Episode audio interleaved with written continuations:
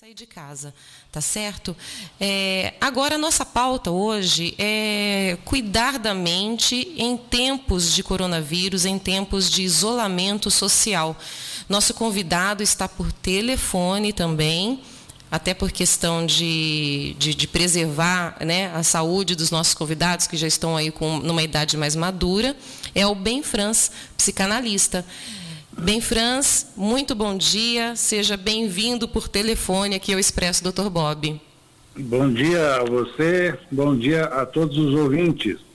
Um prazer estar falando com vocês. Ô, bem, Franz, você está tá em casa, né? Você está em isolamento?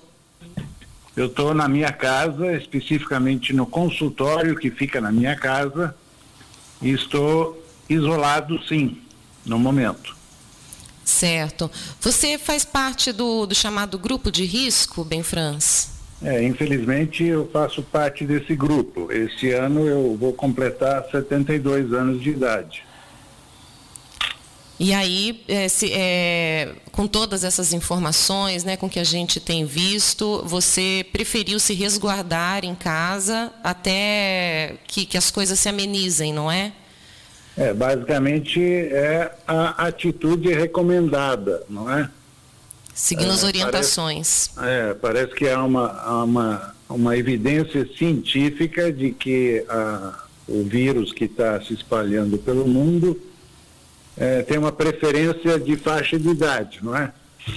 Então, supondo que isso seja uma verdade, uma realidade, a prudência nos ensina a sermos cautelosos.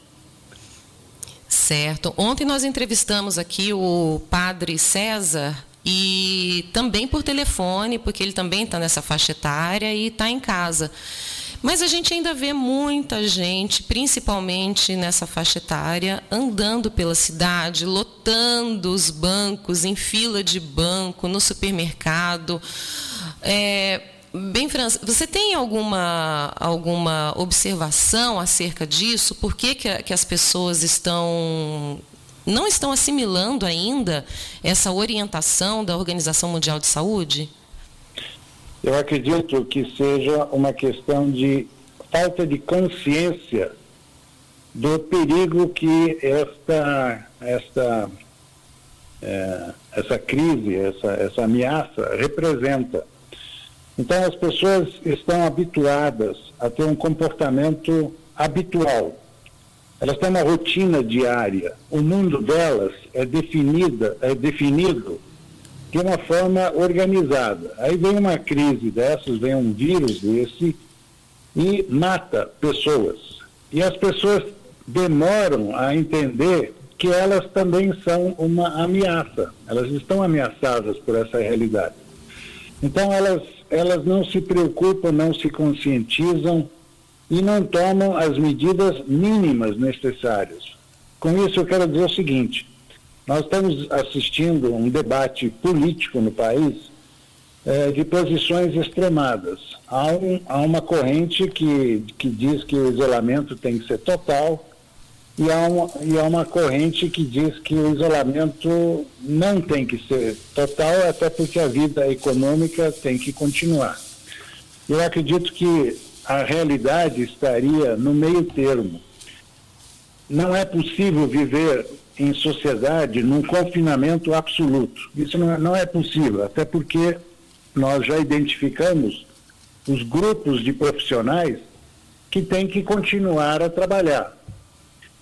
Então, é, se tem grupos que têm que continuar a trabalhar, nós temos que fazer com que esses grupos se protejam da contaminação. Então, existem recomendações de ordem prática, é, por exemplo, manter uma distância de um metro, um metro e meio, dois metros em relação a outra pessoa. É, evitar aglomerações humanas. É, lavar as mãos com frequência, evitar colocar as mãos no rosto, usar máscara de proteção para que os, os, os componentes do, do espirro, por exemplo, não contaminem o ambiente. Então, eu penso que à medida que haja a observação dessas recomendações elementares, a vida social ela pode continuar. Ela deve continuar, porque não existe uma vida de, de confinamento total e absoluto, não existe isso. Então nós temos que encontrar o meio termo do bom senso entre o resguardo e a continuação da vida social. Essa é a minha opinião pessoal. Certo. É, você havia falado né, que é, talvez a dificuldade da conscientização seja porque as pessoas estão acostumadas né, a, a viver as suas rotinas diárias. E é uma Exatamente. mudança de hábito é, drástica, não é? De repente você não sair de casa mais?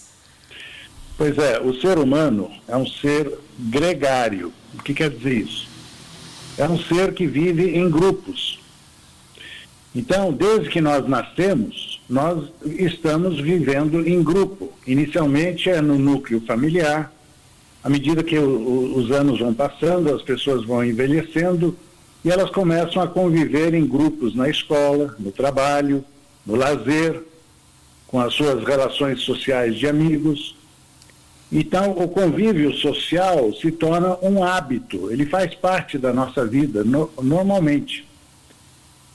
É, haja visto o seguinte: é, quando você tem um isolamento social total, e aí eu fico pensando é, numa situação de confinamento punitivo. Um, um preso num, num presídio é condenado à solidão, à solitária, a ficar isolado totalmente por semanas ou meses, ou sei lá, por muito tempo, num isolamento social dentro de uma cela sem ver outras pessoas, sem ver a luz do sol, sem ver a natureza. É, uma situação dessas leva a pessoa à loucura. O camarada fica louco. Porque o, o isolamento social é contra a natureza humana. Nós somos pessoas egrárias, nós somos seres egrários. Nós precisamos da convivência social. É como se a comunicação é, fosse cortada Exatamente. É uma punição. É, a solitária na, na, no presídio é uma punição severa, extrema. É um sofrimento horrível. É uma, é uma verdadeira violência mental.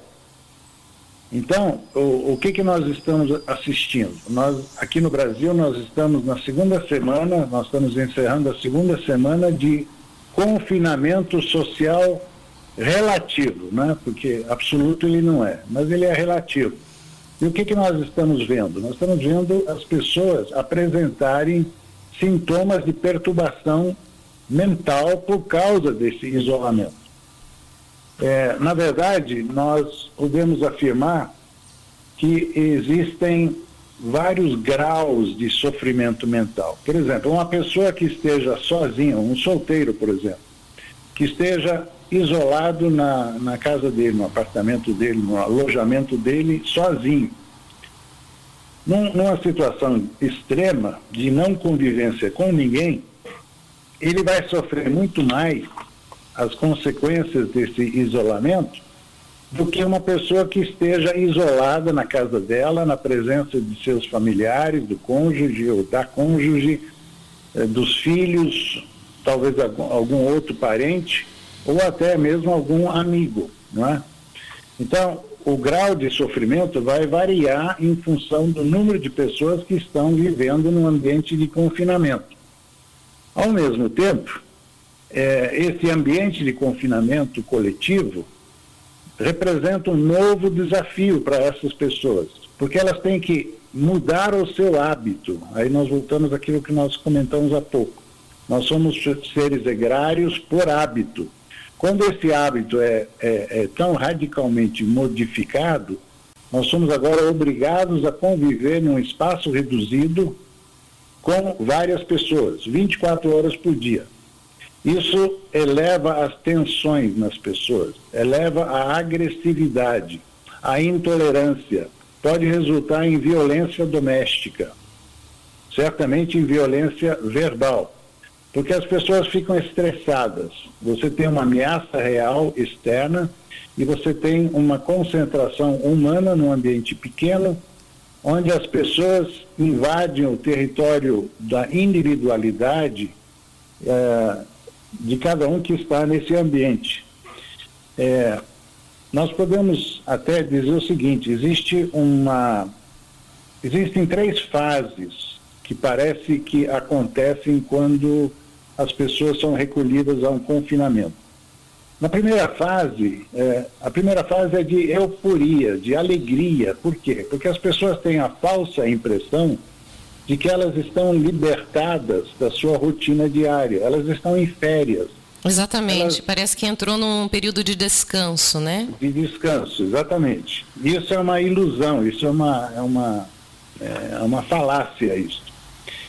A segunda fase, que, é, que acontece mais ou menos 10 dias, 15 dias depois de, de entrar para a reclusão, a segunda fase é a fase do tédio.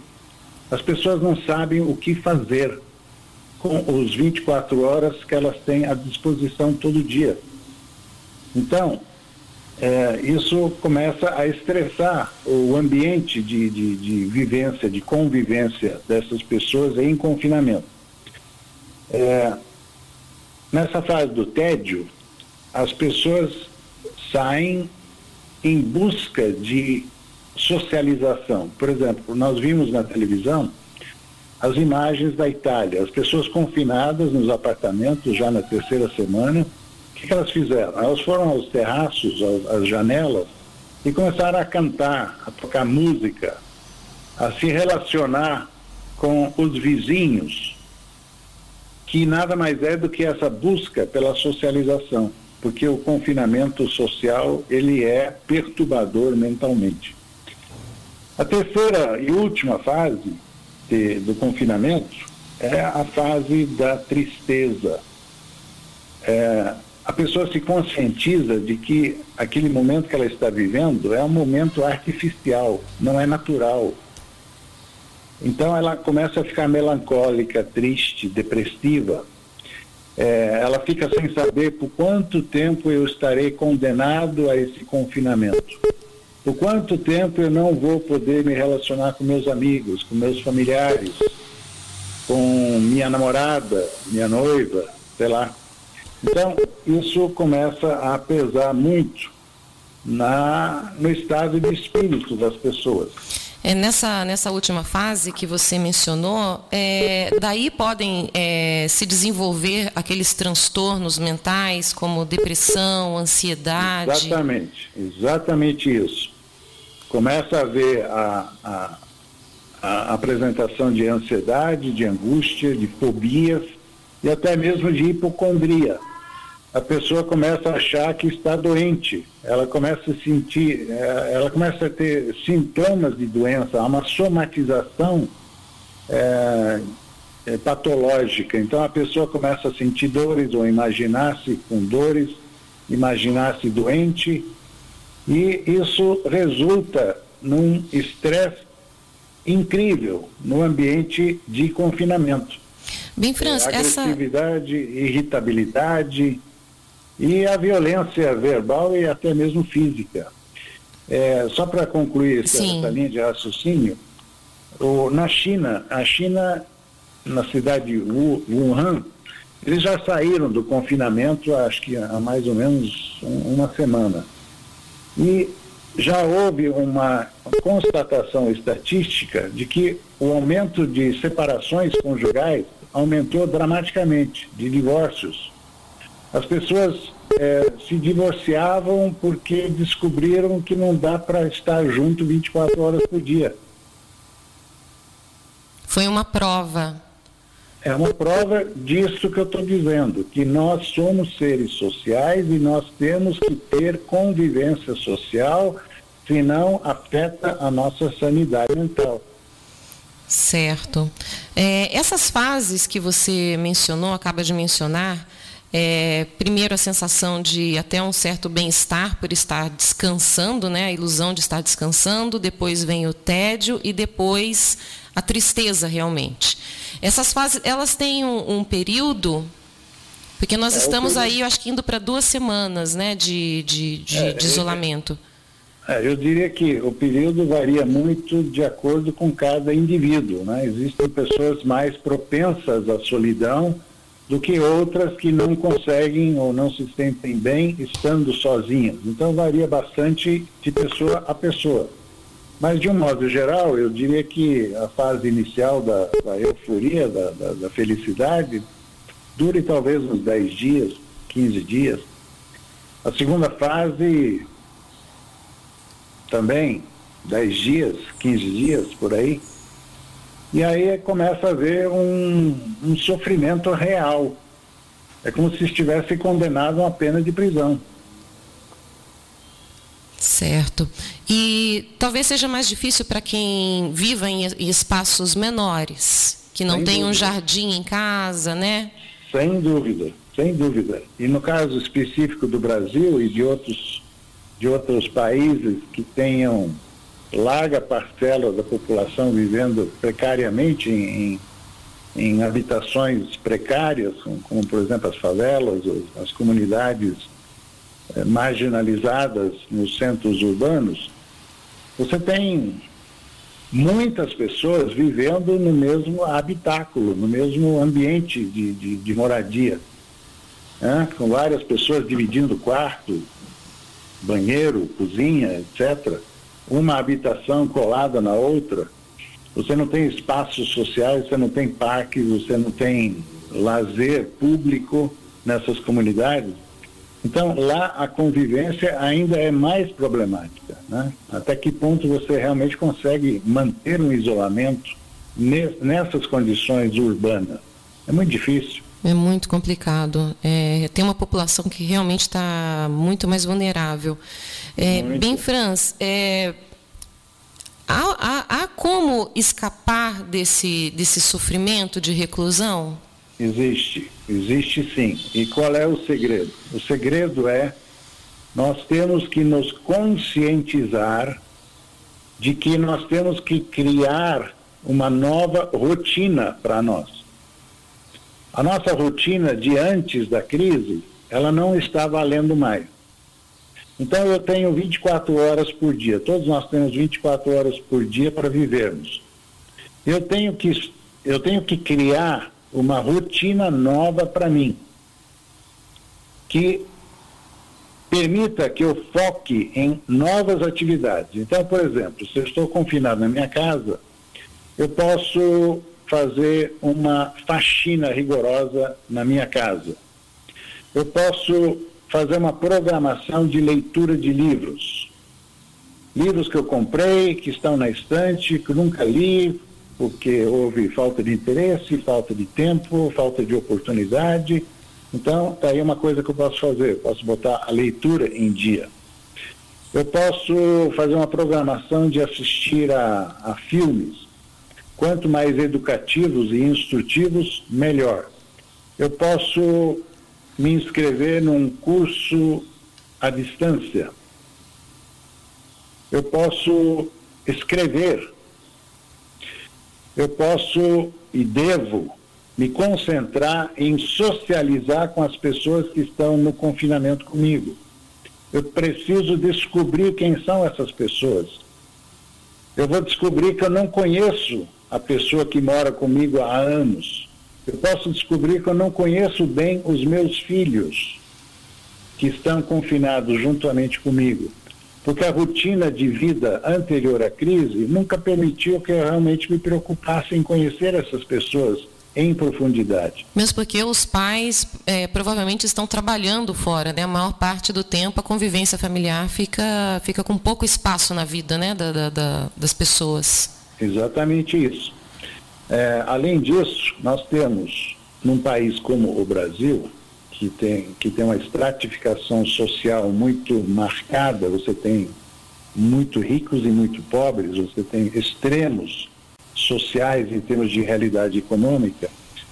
É, então, num país como o Brasil, as pessoas de posse, as pessoas de classe média para cima, elas provavelmente têm é, assistência em casa. Tem uma faxineira, tem uma empregada doméstica, tem babá, né?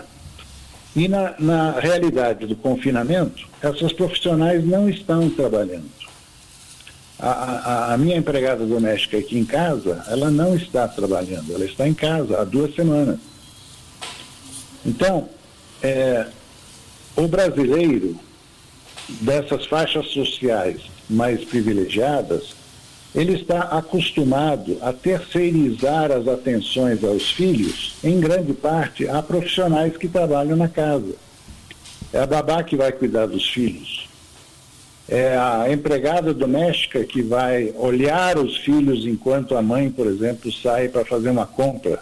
Eu estou criando exemplos, tá? É certo, não, mas a gente, a gente percebe isso mesmo, né? Até para a escola, né? A escola é, acaba sendo terceirizada para na educação, né? Na criação. Exatamente.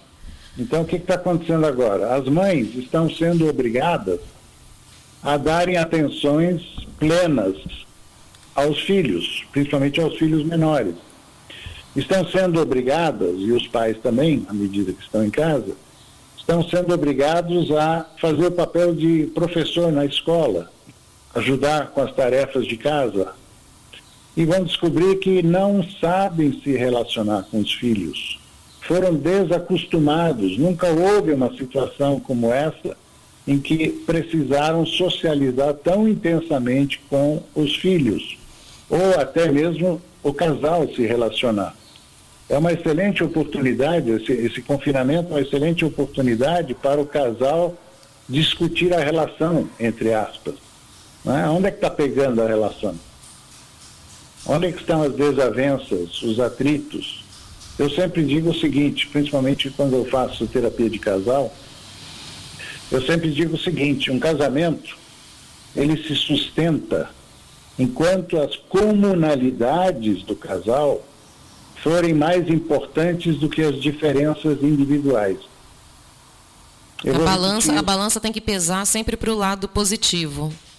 É, a balança, aquilo o que ideal, o casal né? tem em comum, aquilo que o casal tem em comum, aquilo que une aquele casal, aquilo tem que ser mais importante do que as diferenças individuais. Eu tenho que gostar mais daquilo que me agrada na pessoa com a qual eu convivo do que as deficiências que ela tenha, na minha opinião.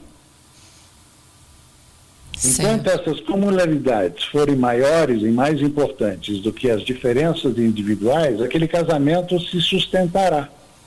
E a partir do momento em que as, os defeitos da outra pessoa pesarem mais do que o que nós temos de bom em comum, aquele casamento não vai se sustentar. Então, em tempos de confinamento, é um momento em que o casal estará obrigado a se defrontar com essa questão. Até que ponto nós somos compatíveis, até que ponto nós ainda estamos é, compatíveis, até que ponto nós podemos conviver juntos, mesmo num ambiente de confinamento. Porque em tempos normais, você tem que, cada cônjuge, estar cuidando da sua vida durante talvez a maior parte do dia útil. Nós temos 16 horas úteis, todo mundo tem 16 horas úteis por dia. Dessas 16 horas úteis, em condições normais, com os dois cônjuges trabalhando, por exemplo, profissionalmente fora de casa, eles irão socializar como casal algumas horas do dia, duas, três, quatro horas por dia apenas.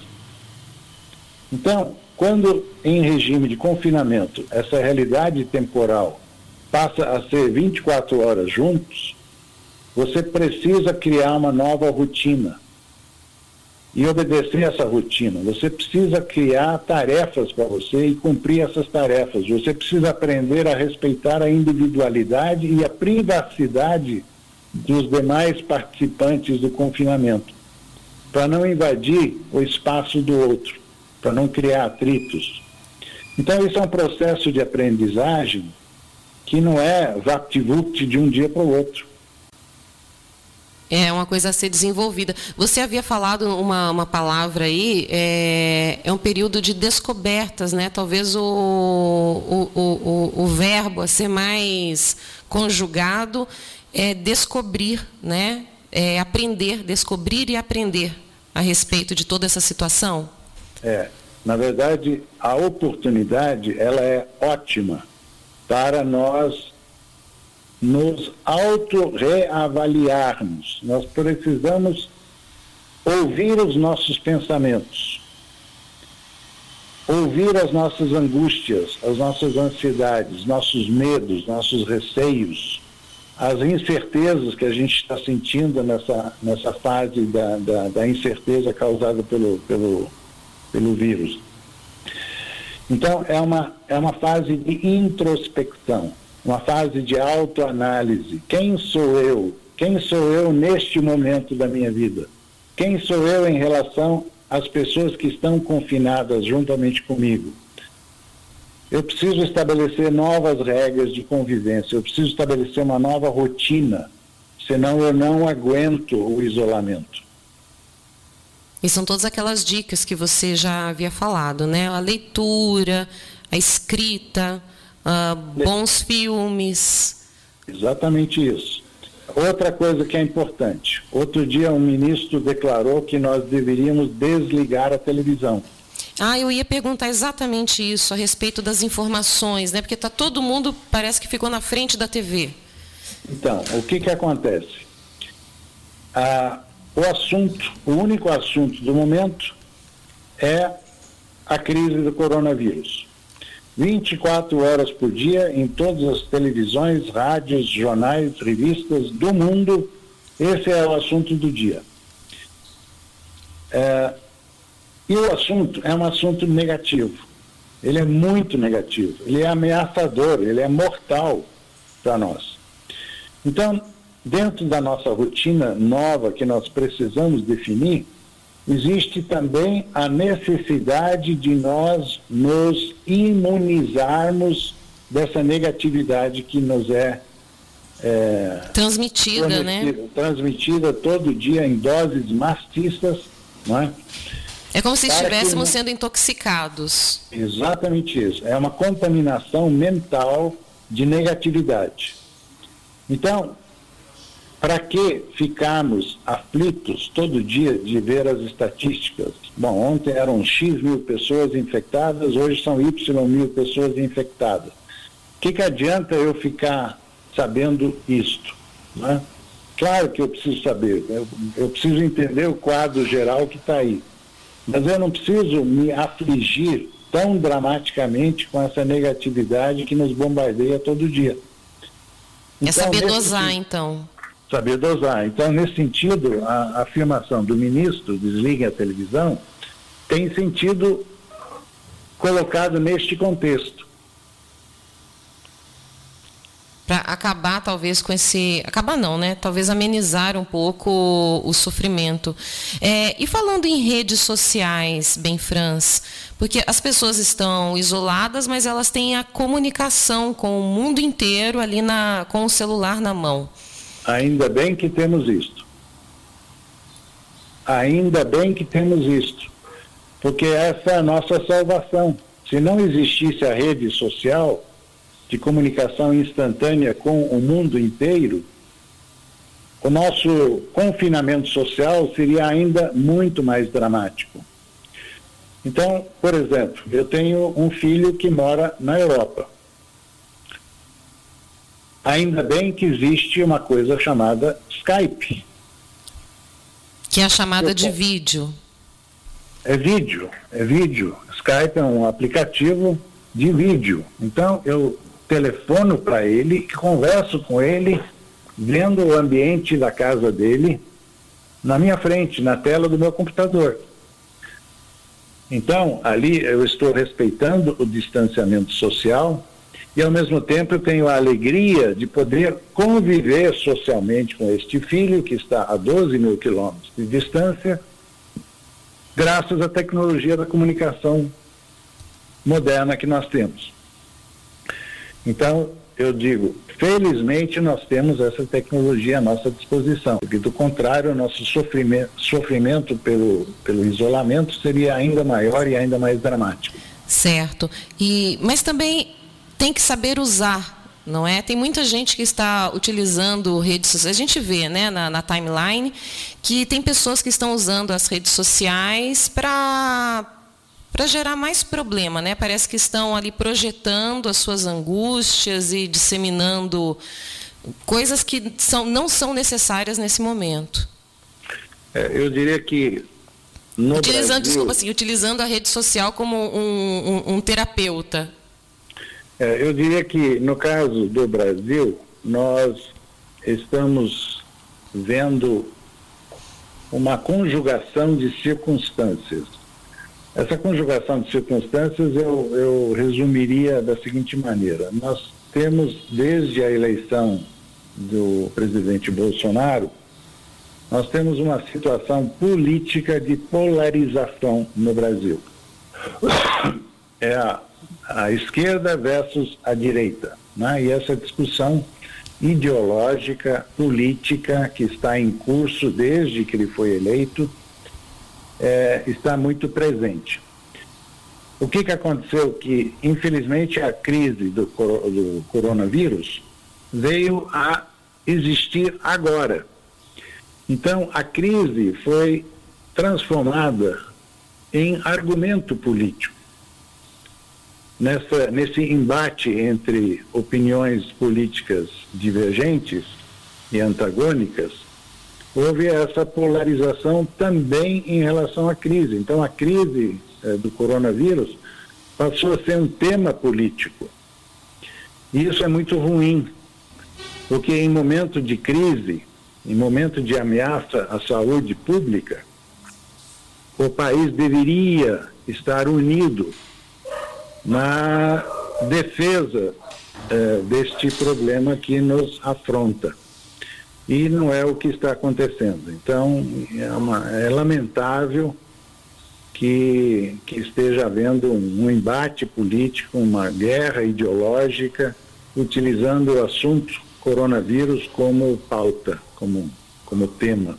Essa polarização política ela pode prejudicar, inclusive, é, a amenização desse, desse confinamento, porque a partir do momento que as pessoas não não estão unidas em torno do, do problema para tentar resolvê-lo, elas estão preocupadas com, com, com seus próprios interesses e aí, quer dizer, a gente não consegue chegar a um consenso de de isolamento para poder voltar à vida normal, ao que seja mais próximo do normal? Sim, o, o que acontece é o seguinte, a população, ela, ela espera da sua liderança política uma, um norte, ela espera uma, uma orientação, ela espera uma firmeza decisória.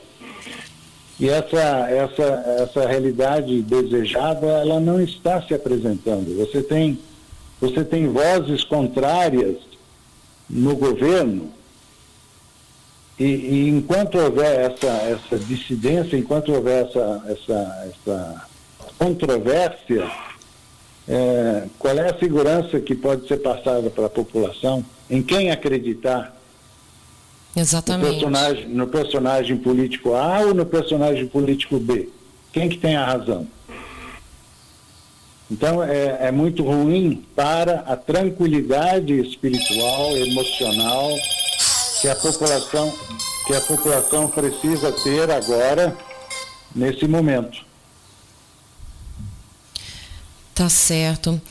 Bem, Franz, a gente está tá chegando ao final aqui da, do programa, desse bate-papo bastante informativo para quem está em casa, para quem está se sentindo inseguro. É, o Bem Franz acaba de passar umas, uma, algumas dicas né, para amenizar esse, esse sofrimento, essa sensação de, de, de não estar né, na, na sua rotina. E eu agradeço muito a sua participação e eu gostaria de convidá-lo, talvez na próxima semana, para a gente voltar ao assunto, porque eu acho que nesse momento as pessoas precisam de uma voz, né, de uma, um parecer profissional, de alguém que possa dar um certo conforto.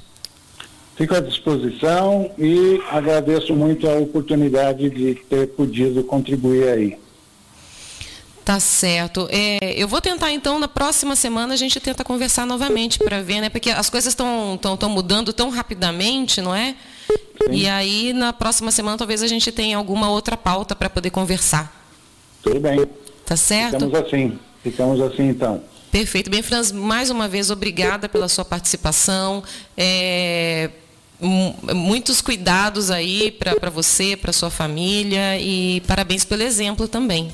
Muito obrigado, um abraço e em todos os ouvintes aí, um bom dia. Bom dia, obrigada. Né?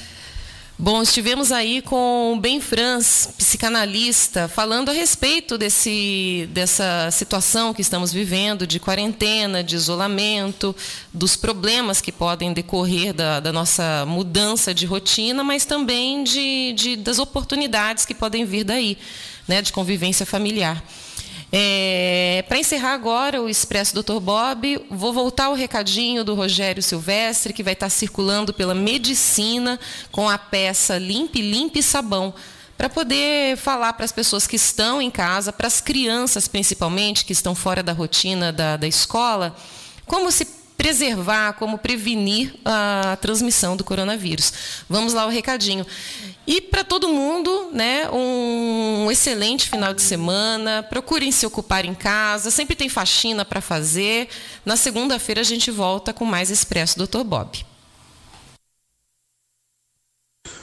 Alô, galera da Rádio Itajubá. Eu sou Rogério Silvestre, da Rogério Silvestre Produções, e quero convidar vocês do bairro da Medicina para assistirem o show do Palhaço Limpe Limpe e do Palhaço Sabão contra o coronavírus. Vai estar no bairro da Medicina. Por favor, saiam na janela ou no portão das suas casas. Não saiam de casa, mas saiam na janela para assistir o Limpe Limpe o Sabão contra o coronavírus, ensinando a lavar as mãos.